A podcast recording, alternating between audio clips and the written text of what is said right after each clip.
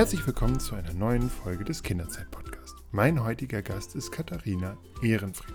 Die Pädagogin leitet einen bilingualen BSC-Kindergarten in Berlin-Mitte. Und genau darüber möchte ich mit ihr sprechen. Über Klischees und aber auch den Alltag in einem bilingualen Kindergarten. Wie sieht es dort mit Inklusion, aber auch mit Vielfalt? Doch bevor wir loslegen, möchte ich mich bei unserem heutigen Sponsor bedanken. Passenderweise ist das Polilino. Und wie agieren Sie eigentlich mit Fremdsprachen und Mehrsprachigkeit in Ihrem Kita-Alltag? Ob Sie nun in einer bilingualen Kita oder einer vielfältigen Kita arbeiten, diese Frage stellen Sie sich oft.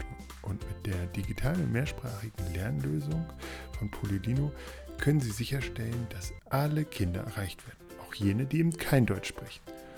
Und ähm, Polilino bietet 56 Vorlesesprachen und über 500 Titel von namhaften Kinderbuchverlagen. Das ist einfach ein, die perfekte Lösung für die Sprachförderung von Kindergartenkindern. Und wenn ihr neugierig geworden wird, könnt ihr Polilino kostenlos 30 Tage testen und euch selbst überzeugen. Ähm, dafür geht ihr auf die Website www.ilteducation. Ich wiederhole nochmal www.ilteducation, englisch mit c.de. Und dort bekommt ihr alle Infos auch zu diesem kostenlosen Probeabo und dem Umfang von Polylino. Genau. Und jetzt geht es erstmal los mit der Folge. Hallo Katharina, erstmal, äh, wie geht's dir in diesen Tagen, die einerseits sehr warm sind und auf der anderen Seite durch Corona ja nochmal, durch eine etwas unerwartete Corona-Welle, ähm, ja, vielleicht auch stressig. Wie ist denn die Situation bei euch? Wie, ist, wie geht's dir? Äh, hallo Birg, ja, ich, ich, bedanke mich sehr für die Einladung, äh, jetzt mit dir zu sprechen. Ähm, ich muss sagen, dass ich ja seit äh, ungefähr 40 Jahren immer auf dem gleichen, auf der, auf dem gleichen äh, Schedule funktioniere. Das bedeutet, bei mir ist heute der, der drittletzte Tag, bevor ich in die Ferien gehe. Also äh, es ist so, wie das kann man sich so vorstellen, dass ich immer auf diesen Tag mit meinen, ich habe auch zwei Kinder, mit meinen Kindern, mit meiner Familie, arbeiten wir alle ein halbes Jahr lang auf diesen Freitag hin. Und äh, ich sehe nur noch, ich sehe noch zwei Tage und dann werden wir da aus dem Kindergarten, aus der Schule tanzen und uns äh, zu Hause haben. Deswegen ist es für mich so immer so ein bisschen so ein Countdown bis, äh, bis die Sommerferien, was dann auch ein bisschen äh, auf der einen Seite lustig ist. Auf der anderen Seite denke ich mir, Katharina, das ist ja so armselig.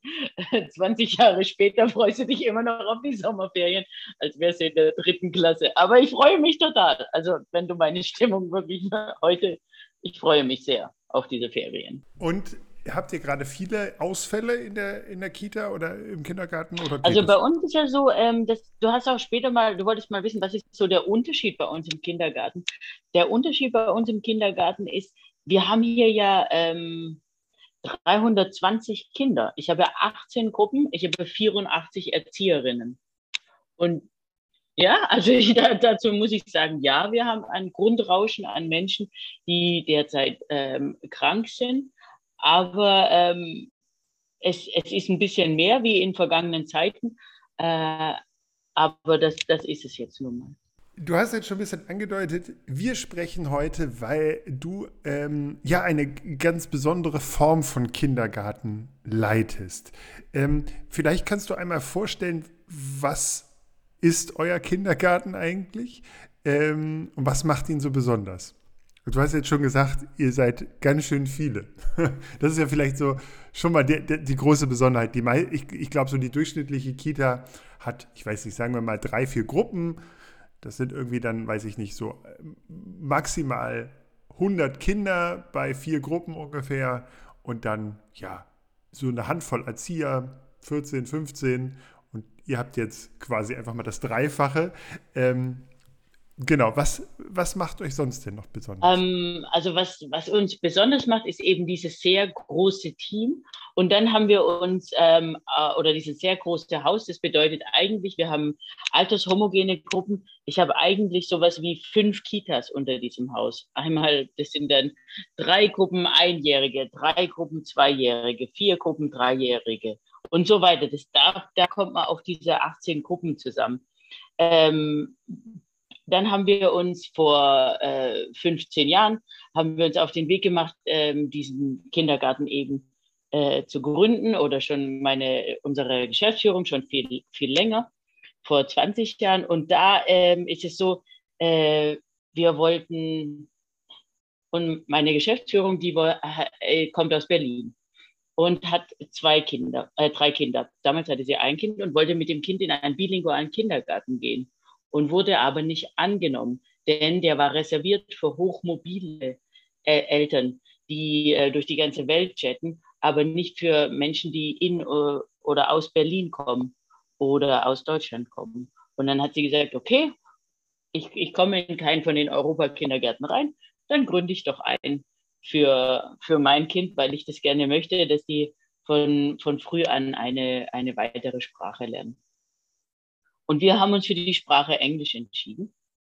Ja, du wolltest was sagen, Birg? Genau, das hat, ich muss ganz einmal kurz einmal äh, bei euch eingrätschen, bevor jetzt die ersten Leute abschalten, weil sie sagen, oh Gott, das ist jetzt, jetzt geht es um äh, äh, Kindergärten mit hochmobilen Eltern sozusagen und, und sehr, äh, ja, man hat sofort den, den, den, äh, den, das Bild im Kopf von sehr äh, also hochgebildeten Eltern, äh, einem klassischen Akademiker äh, mit viel, viel sozusagen, viel Familienbudget. Ähm, stimmt das? Habt ihr nur reiche Eltern sozusagen oder Kinder von reichen Eltern oder äh, seid ihr bunt gemischt und dürfen bei euch auch sozusagen der Otto Normal-Berliner sein Kind? Ja, natürlich. Also ich meine, wir sind ganz normaler Kiezkindergarten, abgesehen davon, dass wir in Berlin sind wir äh, direkt am Nordbahnhof. Es gibt dann Eltern die Chance, die äh, am Nordbahnhof eben arbeiten, dass sie auch von außerhalb, äh, das ist so ein Verkehrsknotenpunkt, man ist ziemlich schnell bei uns im Kindergarten. Das ist die Verkehrsanbindung mit öffentlichen Verkehrsmitteln ist sehr gut. Deswegen kommen auch äh, Leute aus anderen Kiezen hierher. Aber wir nehmen mit äh, die Leute, die hier um uns, also viele Kinder kommen morgens mit dem Fahrrad und mit dem äh, und zu Fuß, weil sie hier in der Nähe wohnen. Und, und das ist eigentlich unser Einzugsgebiet. Ähm, dann ist es aber auch so, dass wir natürlich als Zweitsprache Englisch anbieten. Und es gibt ja sehr viele Menschen, die äh, in, in Berlin leben und arbeiten, die aus dem Ausland kommen, die noch nicht so gut Deutsch sprechen. Für die ist es dann einfacher mit den Eltern, Elterngesprächen oder mit den, ähm, mit den Elternabenden, wenn jemand äh, ihnen auf Englisch entgegenkommt.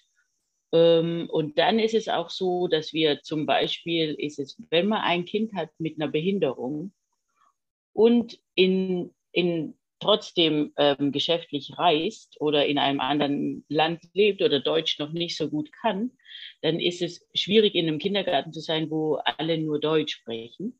Und manchmal ist es gut, dass der, also manchmal ist es so, dass diese Eltern dann speziell zu uns kommen und sagen, hey, ich habe hier mein Kind mit einer Behinderung. Ich würde so gerne bei euch sein, damit, ich, damit wir da gut zusammenarbeiten können, weil mein Deutsch ist noch nicht so ganz da. Also das heißt, ihr seid ein inklusiver Kindergarten, ihr seid ein, vielleicht, ich sage es jetzt mal typisch Berliner Kiezkindergarten. Gibt es denn, wie, gibt es denn im Alltag mh, hm, Unterschiede zu einem herkömmlichen Kindergarten? Mal abgesehen zu, zu der Sprache, zu der kommen wir ja nochmal also, später.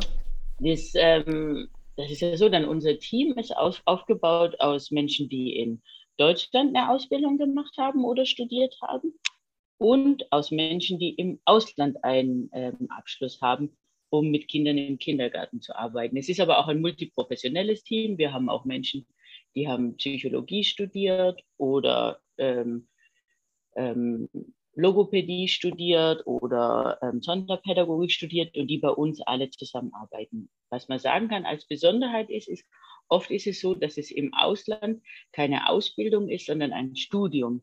Mit Kindern zu arbeiten, in Kindern im Kindergarten zu arbeiten. Dann ist es so, ähm, wir haben ein sehr akademisches Team mit einem dann ähm, sehr ähm, dann auch akademischen äh, Curriculum, was wir mit den, was wir mit den Kindern gerne umsetzen.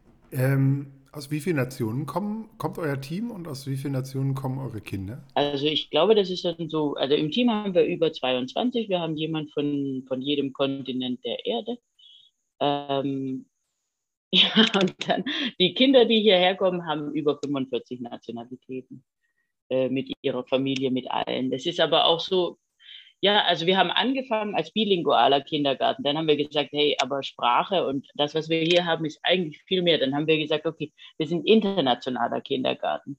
Als wir uns dann aber weiterentwickelt haben und gesehen haben, und, und, und dieses Kind ähm, hat vielleicht zwei Papas, dieses andere Kind erzählt im Morgenkreis, dass es äh, sieben Geschwister hat in Europa und äh, aus einer Samenspendebank äh, entstanden ist. Oder wir haben dann Kinder mit verschiedenen ähm, Behinderungen hier.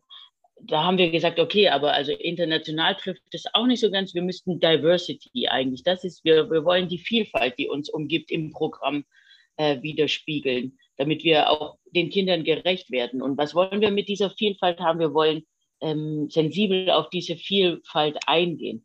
Also haben wir gesagt, unser Programm, was wir jetzt machen, heißt ähm, Diversity Sensitive. So ähm, von dem bilingualen Kindergarten sind wir jetzt eigentlich eher ein äh, auf Vielfalt ähm, konzentrierter Kindergarten, der dann zum Beispiel auch ähm, sehr stark mit den UN-Kinderrechten arbeitet ähm, und Kinder eben dazu ähm, erziehen möchte oder heranbilden, mit denen in Kontakt treten möchte um sich aufzumachen und zu merken, ja, ich kann selbstwirksam die Welt und die Welt um mich herum ändern. Das heißt also, ähm, es wird auch nicht nur Deutsch und Englisch in eurem Kindergarten gesprochen, sondern wahrscheinlich auch viele andere Sprachen, die einerseits von den äh, Kindern kommen, aber sozusagen, wenn, wenn jetzt sozusagen ein Kind äh, aus dem arabischen Raum kommt äh, und ein, ihr einen Erzieherin, eine Erzieherin oder einen Erzieher habt, der äh, die gleiche Sprache spricht, einfach würde auch da, greift er auch sozusagen auf diese Multilingualität zurück. Natürlich, das ist total wichtig zur Bildung von, äh, von transnationaler Identität, dass die, dass die Kinder ähm, mit, also dass man miteinander ins Gespräch kommt, dass man weiß, wer feiert denn ähnliche Feste wie wir zu Hause, wer, wo wohnen denn die Großeltern in ähnlichen, in ähnlichen Ländern, was ist hier unterschiedlich, was ist da, wer bin ich. Es ist ja, wie soll sich das Kind hier wert fühlen, wenn ich sage, deine Sprache ist hier nicht willkommen. Natürlich sind hier alle Sprachen und äh, willkommen, solange sie respektvoll sind, gewaltfrei. Das ist unsere Kommunikation. Aber ähm, da ist hier, die sind ist alles willkommen hier, ja.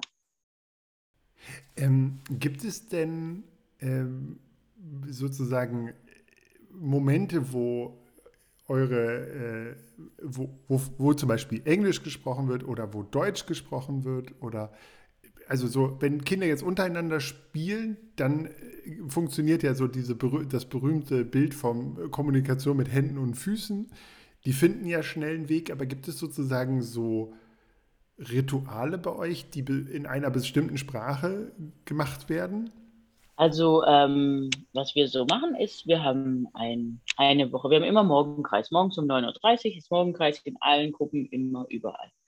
Äh, und da ist es eine Woche ein deutscher Morgenkreis und eine Woche ein englischer Morgenkreis.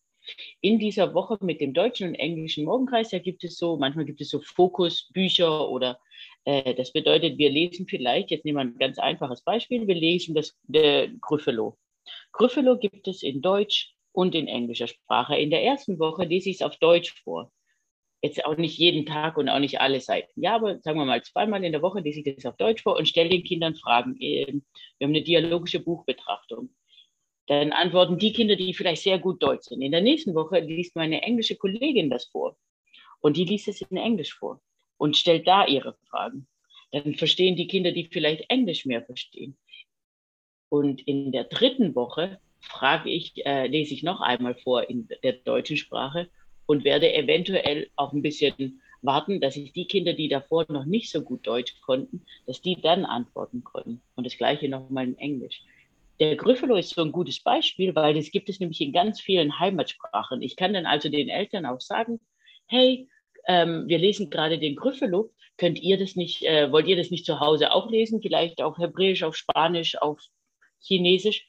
Und dann haben die Eltern die Möglichkeit, auch das mit den Kindern, die vielleicht noch weder Englisch noch Deutsch sprechen, zu Hause auch zu lesen. Und das Kind kann viel, viel schneller die äh, Verbindungen knüpfen zu den Worten äh, und immersiv lernen. Habt ihr denn auch, ähm, also Spielzeug ist, äh, ist ja sowieso relativ sprachlos in Anführungszeichen, aber habt ihr denn auch sozusagen äh, Kinderbücher in möglichst vielen Sprachen? Das, dafür gibt es ja jetzt auch so digitale Angebote, ähm, dass sozusagen man auf dem iPad ein, ein Kinderbuch anschaut und da das Springen zwischen den Sprachen sehr leicht fällt. Ähm, nutzt ihr solche Angebote, dass sozusagen ihr auch alles, was sprachlich ist, auch in mehreren Sprachen zur Verfügung stellt? Ja, also das ist ein, äh, ein Kriterium, wie wir unsere Bücherei aufbauen hier im Haus ist, gibt es dieses Buch auch in beiden Sprachen. Aber ich meine, ähm, viele Leute können natürlich auch, man kann ja auch übersetzen, vor allem die Bücher für die Kinder von eins bis zwei Jahren. Wenn da nur ein, zwei, drei Worte drinstehen, dann kann ich das relativ ähm, stand-up, kann man das ins Englische oder ins Deutsche übersetzen. Und ähm, die Eltern werden auch informiert, was wir lesen. Und natürlich haben wir ganz viele andere Bücher. Wir, ähm, in verschiedenen, in Französisch, in Spanisch, in anderen Sprachen. Es muss, man muss es dann nur vorlesen können. Wir feiern dann zusammen äh, zum Beispiel den Tag der europäischen Sprachen und da sind dann die Eltern eingeladen, um hierher zu kommen um vielleicht mit den Kindern Bücher in ihrer Heimatsprache vorzulesen oder in ihrer Erstsprache vorzulesen. Wir haben auch, äh, wir feiern einen International Day, heißt es, einen internationalen Tag. Der ist eigentlich inspiriert von einem Kind. Ich habe mal mit einem Kind gesprochen, das ist hierher gezogen ähm, und hatte, ähm, kam aus einem ganz anderen ähm, kulturellen Umfeld, war jeden Tag barfuß im Kindergarten. Bei uns war es Winter. Es gab ganz anderes Essen es war für das Kind wirklich, wirklich sehr viel. Und ähm, nach neun Monaten konnte das Kind sehr gut auch Deutsch sprechen. Und äh, ich bin mit dem Kind in Kontakt getreten und dachte so, und in dieser ersten Zeit, in der das so schwer war für dich, was war denn da, äh, was war denn da das Tolle? Und ich dachte, okay, jetzt kommt die pädagogische Intervention, die ich immer in allen Gruppen, die ich weitertrage, die ich allen sage, dass sie das machen sollen.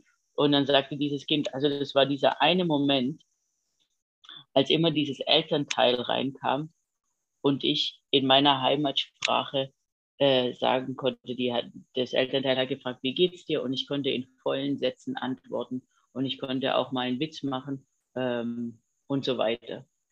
Dann dachte ich mir, okay, das kann ich verstehen.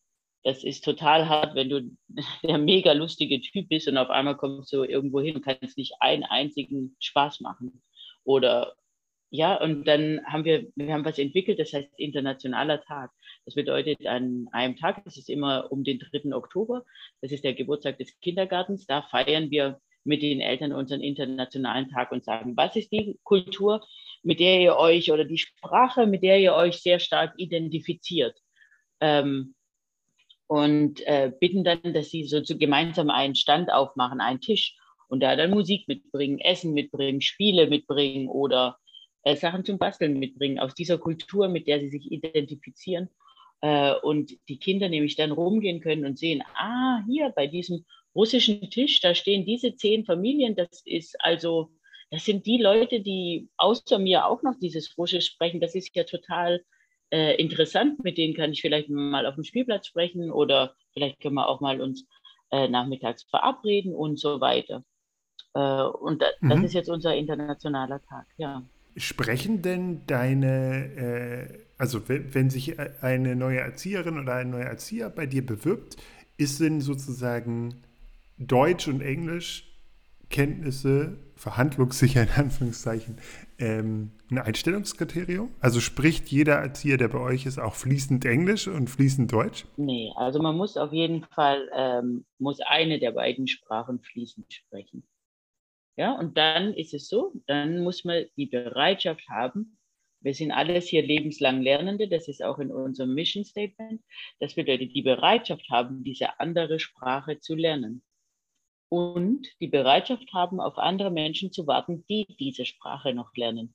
Ich empfinde das auch äh, für die Erzieherinnen als, äh, als sehr große Bereicherung, wenn sie eine der beiden Sprachen noch lernen müssen oder noch tiefer lernen müssen, denn dann werden sie mal so verstehen, wie es denn ist für diese Kinder, was, was, was wollen wir von den Kindern und, äh, und welche Gefühle kommen da und wie kann ich das besser machen, wie kann ich das für die Kinder einladend machen, was kann ich schöner machen für die Kinder.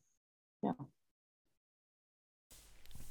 Ähm, ich habe unlängst mal mit einem Erzieher aus, aus dem, meinem Freundeskreis gesprochen und der hat erzählt, dass er wenn er neue Kinder zur Eingewöhnung bekomm, komm, bekommt und wenn die noch kein oder wenig Deutsch sprechen, versucht er immer so ein paar Worte der Heimatsprache zu lernen oder sich von den Eltern beibringen zu lassen, um zu sagen, okay, äh, äh das meinte, das erleichtert sozusagen auch häufig den Zugang auch bei den Kindern. Wenn er sowas wie Hallo sagen kann oder ja, bei den Kleinen ist das ja sozusagen auch relativ ja, ist ja der Wortschatz auch noch nicht so groß in der Krippe. Da kann man ja so ein paar Dinge sich auch ranschaffen. Wie ist es denn bei euch? Werden diese, diese weiteren Sprachen, die die Kinder mitbringen, irgendwie im Alltag aufgegriffen? Also jetzt im richtigen Alltag und nicht sozusagen an internationalen Tagen. Ähm, gibt es da irgendwie Berührpunkte mit den Erziehern? Was? Ja, natürlich. Also ähm, dann, es gibt ja verschiedene äh, Feste, die man feiert in verschiedenen Ländern und verschiedenen Kulturen. Wir feiern dann hier Purim, wir feiern Hanukkah, wir feiern also ganz verschiedene, wir feiern Buddhas Geburtstag, wir feiern ähm, Eid al-Fitr, wir feiern Diwali, äh, all diese Dinge, die wir feiern, wo auch Eltern hier reinkommen und äh, Feste feiern, von denen ich noch nie gehört habe, aber das kann man ja mal, kann man, kann man ja mal machen. Kann man ja mal feiern. Und, und die Kinder freut es, es gibt immer, immer was Leckeres äh, zum Essen. Ja, wahrscheinlich. ja, oder dann auch, ähm, ist es so, dann im, man kann ja auch, wir zählen ja ganz oft die Kinder und dann bringen die Kinder sich gegenseitig bei, wie man denn auf Japanisch zählt oder wie man denn auf Polnisch zählt und äh, können dann meistens in ihrer Gruppenstärke dann auch in, in mehreren Sprachen zählen. Ähm, oder wir hatten, wir hatten mal eine Gruppe, da gab es äh, vier Kinder, die Hebräisch gesprochen haben. Und da, da, hatten wir schon die Sache, okay, wir können jetzt nicht noch ein weiteres Kind reinsetzen, das Hebräisch spricht, weil die nämlich alle, äh, weil die auf einmal äh, alle angefangen haben, Hebräisch untereinander zu sprechen. Und wir gedacht haben, okay, aber das war zum Beispiel eine sehr äh, tri, äh, trilinguale Gruppe, weil die konnten, also da haben, da haben alle Kinder sehr von profitiert und konnten dann drei Sprachen sprechen. Ähm, was macht es denn mit dem Alltag in eurem Kindergarten, dass ganz viele Fachkräfte mit ganz unterschiedlichem Hintergrund auch zusammenkommen? Also wenn ich in, in England oder in den USA oder in Tel Aviv oder in Afrika oder irgendwo äh, Psychologie oder Pädagogik studiert habe und dann da, da sind ja manchmal andere Haltungen zu, zu Kindern, äh, es sind andere, in Anführungszeichen, pädagogische Schulen, die dann zusammenkommen, anderen, anderen Fokus. Du hast ja schon gesagt, ihr habt viele äh, Akademiker, die sozusagen, äh, oder, oder viele mit einer akademischen Erzieherausbildung, die ist ja auch äh, in anderen Ländern eben haben die eben einen anderen Schwerpunkt, weil sie auch das äh, Kindergartensystem anders ist. Ähm, was macht das denn mit eurer Atmosphäre und inwiefern ist das auch ein großer Gewinn für euch oder für, ja, für euren Alltag? Also das bedeutet, dass wir eben ganz viel voneinander lernen können. Also wir haben äh, so kleine Fortbildungen, zum Beispiel wöchentlich, ähm, wo jemand was vorbereitet für die anderen bei 84 Leuten, das dauert relativ lang, bis wir durch sind, dass jeder einmal eine Viertelstunde was vorbereitet hat, was äh, ihm oder ihr besonders gut gefällt. Und ähm, äh, oder was, wo man ganz viel ähm, ganz viel äh, Temperament da reinlegt. Und das ist dann, ähm, also das Voneinander lernen ist ein ganz großes, äh, ein ganz großer Gewinn in diesem Haus. Manchmal haben wir pädagogische ähm, Diskussionen. Das ist sehr interessant, all die verschiedenen. Aber das Gute ist ja, weil genau diese Verschiedenheit, also diese Unterschiedlichkeit haben wir ja auch in den Kindern, diese Vielfalt in den Familien, die wir auch im Team widerspiegeln. Und äh, dann finden wir eine sehr gute pädagogische Intervention äh, für, für die Familien und Kinder, die wir betreuen hier, weil wir das eben, weil wir aus dem Vollen schöpfen können, auch in unserem Team. Also das Team spiegelt ähm, die Population der, der, der Kinder auch wieder. Hast du da mal ein Beispiel für, ähm, inwiefern da sozusagen auch andere Impulse aus dem Ausland zu euch in die Kita kommen? Ähm, zum Beispiel ähm, haben wir, also ich habe da äh, zwei Beispiele. Eins ist, wir haben eine Sauna bei uns im Haus und ähm, die deutschen Erzieherinnen, die sagen, Sauna auf natürlich, da ziehen wir uns dann äh, ganz nackig aus und gehen nackig in die Sauna. Die Erzieherin aus Uganda oder Kenia, die denken, Sauna, hallo, was ist denn das? Wer macht denn sowas? Und äh, dann die äh, Erzieherin aus Finnland, die kam rein und gesagt, ja, also wir machen das auch schon mit den Babys. Da muss man das so und so und so machen, also mit Wasserwindeln und bla bla. Da dachte mir, wow, das ist ja mal eine Sache. Dann saßen wir alle zusammen und haben das mit uns besprochen, haben gesagt, ja, die Kinder ab elf Monate, alle können in die Sauna gehen. Wir brauchen das ärztliche Attest. Aber wir sagen auch, alle, ähm, äh, alle tragen auch immer äh, ihre Badeklamotten. Und wir machen das, dass es so ganz witzig, ganz spielerisch ist. Da haben wir eine Musikanlage, da haben, nehmen wir Bücher mit rein. Also es ist eher so eine, äh, und auch von der von der Temperatur fangen wir ganz lau an, wie so ein heißer Sommertag, ungefähr wie heute, 40 Grad. So, das ist der erste Saunagang. Und dann kann man da ein bisschen mehr machen oder auch weniger machen. Und die zweite Sache, die ich habe, ist, das war äh, eine Erzieherin aus Neuseeland, hat mir da die Augen geöffnet und hat gesagt, weißt du, wenn, ähm, wenn eine, wir haben hier so, wir haben hier deutsche Erzieherinnen, die gehen zu den Eltern, zu den internationalen Eltern und sagen, hallo, wir würden gerne, dass ihr dem Wetter angemessene Kleidung mitbringt für eure Kinder. Und da denken die, die, äh, die einen denken, sie haben es deutlich gesagt und die Eltern denken, sie haben es deutlich gehört. Jetzt ist es aber so, sie hat gesagt, ähm, stellt euch mal vor, Neuseeland, es ist 20 Grad draußen und es hat ein bisschen geregnet. Was zieht ein deutsches Kind an? Da ist eine Unterhose, ein Unterhemd, eine Leggings, eine Regenhose, Regenschuhe, ein Hut, ein was, ein Regendings. Okay, was zieht ein Kind an, was in Neuseeland ist? Gleiche Wetterkondition. Da würdest du barfuß rausgehen, mit kurzen Hosen, aber äh, hättest immer einen Sonnenhut an und bräuchtest immer eine Sonnencreme. Die Sonnencreme muss mega stark sein und wasserfest.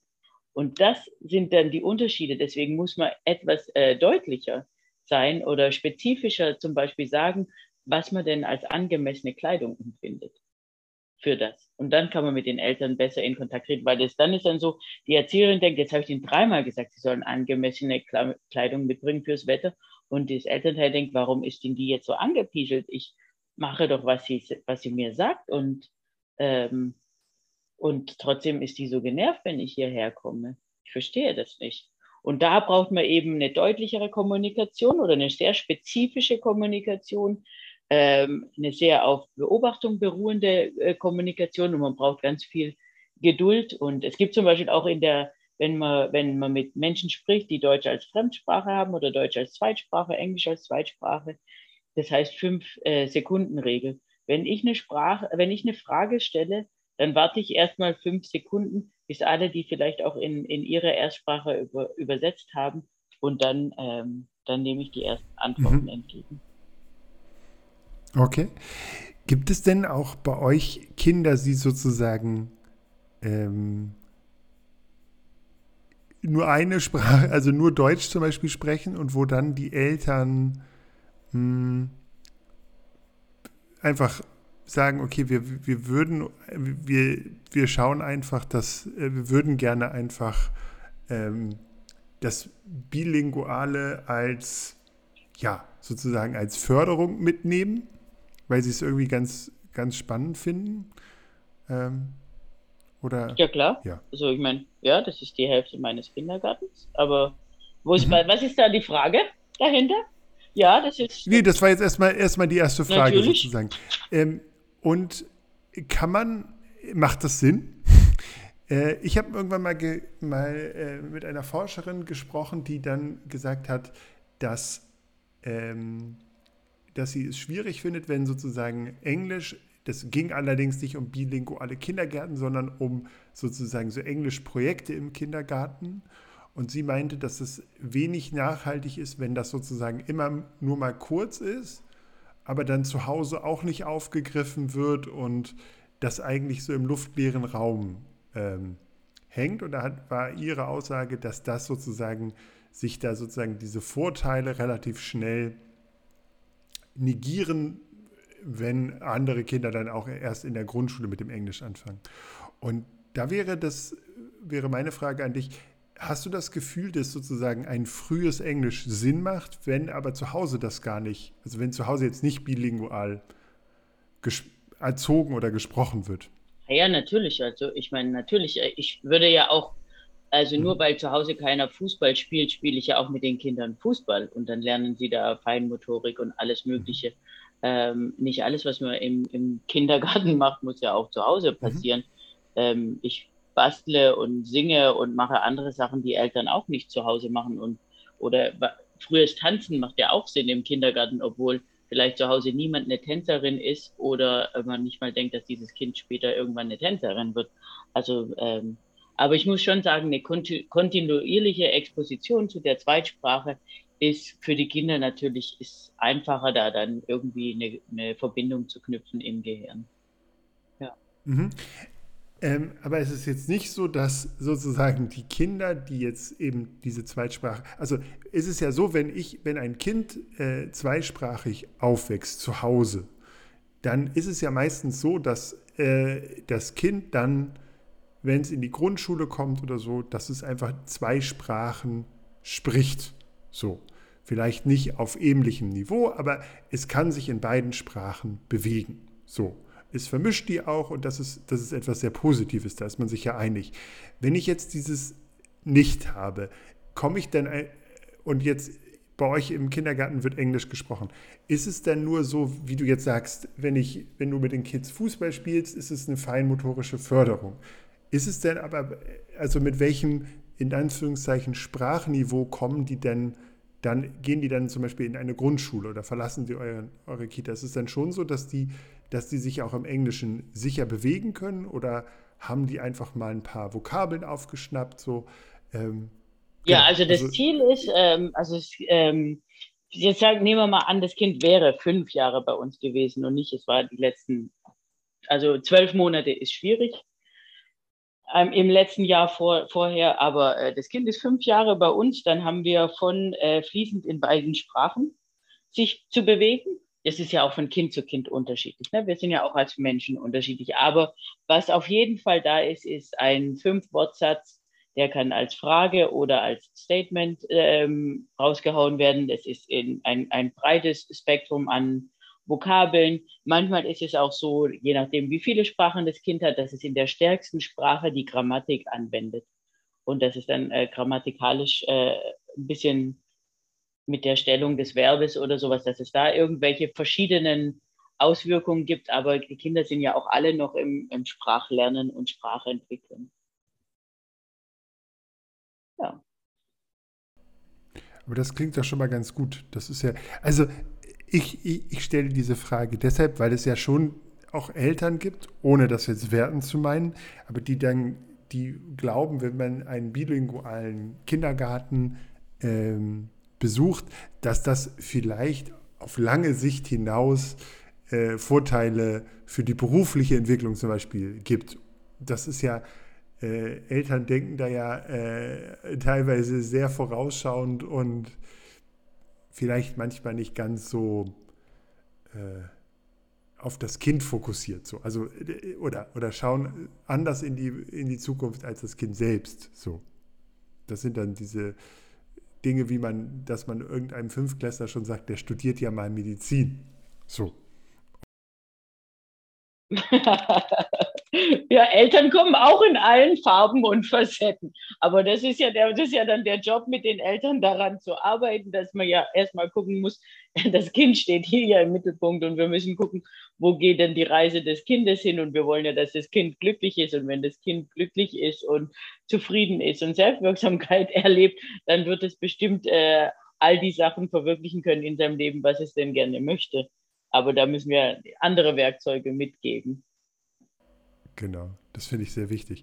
Dass wir das auch nochmal betonen, dass hier nicht sozusagen der Eindruck entsteht, äh, dass ein bilingualer Kindergarten sozusagen ja, äh, dazu dient, äh, die, du bist jetzt mal ein bisschen flapsiger auszudrücken, um die ähm, Zukunftsvision engagierter Eltern zu erfüllen, sondern äh, auch da stehen die klar die Kinder im Vordergrund. Ja, also die Europäische genau. Union setzt auch hin, dass nach dieser, nach den äh, zwölf Jahren Schulen, die ein, Schule, die ein Kind ähm, dann hinter sich bringt, nach dem Abschluss der Bildung, sind also meistens zwölf, manchmal auch zehn Jahre äh, in verschiedenen Ländern, dass es dann eigentlich bilingual sein, sein sollte. Das ist die, ähm, die ähm, große Guideline der Europäischen Union. Und da könnte ich mir schon ähm, vorstellen, dass wenn man das im Kindergarten startet, dann ist es ähm, einfacher für die Kinder da durchzugehen, weil es ist ja ganz, ganz spielerisch, ganz witzig und die haben ja eine sehr, die haben ja schon ein sehr hohen äh, Niveau, wenn sie hier aus dem Kindergarten rausgehen. Ähm, wenn man das weiter aufgreift und weitermacht, ist es eigentlich sehr einfach für für Menschen bilingual aufzuwachsen. Das sieht man auch in ganz vielen ähm, Ländern auf dem afrikanischen Kontinent, in Kanada, in Russland. Es gibt so viele, oder in Neuseeland wachsen Kinder bilingual auf äh, mit Maori und Englisch. Also ich meine, das gibt's ja auf, auf ganz vielen, ja, gibt's ja sehr oft, dass es, und man sieht ja auch, dass es funktioniert und dass es gut ist für die Kinder. Genau. Wie ist das denn eigentlich? Das bringt mich eigentlich diese deine Bemerkung zu dem, äh, wenn das danach auch weiter aufgegriffen wird, dann haben die Kinder einen großen Vorteil. Das bringt mich eigentlich auch zu meiner Abschlussfrage. Wie ist es denn eigentlich bei euren Kindern?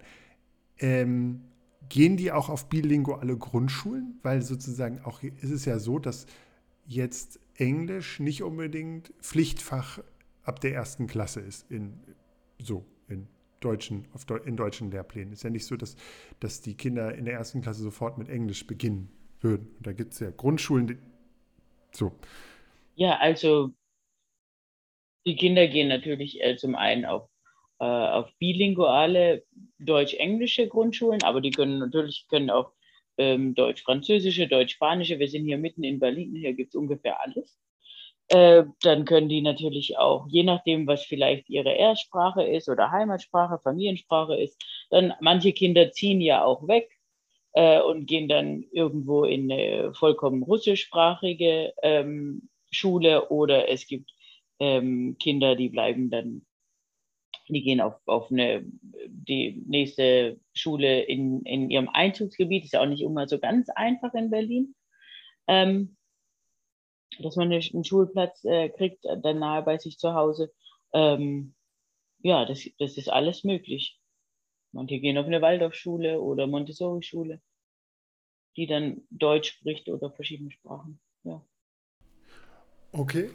Ähm, also das heißt aber, es ist schon sozusagen ein Bewusstsein bei den Eltern da und die schauen schon auf die Grundschule, dass dort auch das Englische zum Beispiel oder eben eine andere äh, Sprache im bilingualen Zweig schon äh, gesprochen wird. Ja, das, also es um ist ja meist so, dass es nicht genau. so ein ganzer Zufall ist, warum die Eltern das wertschätzen, dass die Kinder in so einem, in so einem Diversity-Sensitive Program sind oder dass sie in einem internationalen Kindergarten sind. Das ist dann meistens auch ein Anliegen für die Eltern, äh, weltoffen zu sein und ähm, für die Vielfalt offen zu sein. Und dann versuchen die natürlich auch mit dieser Bildung äh, mit dieser Einstellung etwas zu finden, was, was sich dann widerspiegelt in ihren Grundschulen.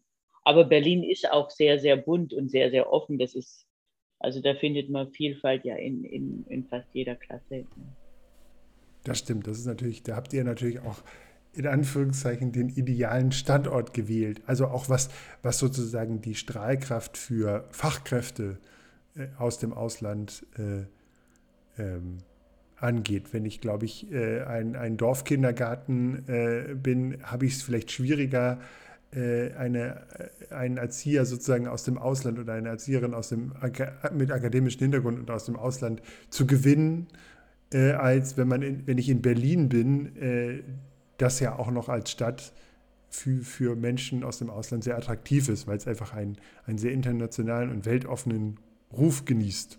So, zu Recht. Ja, das können, kann ich mir vorstellen. Wobei ich denke, mit ein bisschen ähm, Offenheit und ein bisschen, ähm, wenn, man, wenn alle miteinander arbeiten wollen, dann glaube ich, kann es auch, äh, kann es auch internationale Kindergärten oder ähm, Kindergärten mit mehreren Sprachen überall geben. Also das ist ja schon das gibt es ja auch. Also das, das muss man ja auch sagen, dass, dass auch wenn nicht auf allen äh, Kindergärten äh, bilingual draufsteht, gibt es ja ganz viele Kindergärten, die ähm, wo die Erzieher einfach aus allen Nationen, äh, aus vielen Nationen kommen und auch diese Muttersprachen natürlich auch im Alltag äh, nutzen. So und auch das thematisieren, einfach auch, weil viele Kinder aus, aus anderen Nationen kommen und das dann eben sozusagen auch zum pädagogischen äh, Konzept gehört, eben diese Mehrsprachigkeit auch im Alltag eben äh, aufzugreifen und zu begleiten und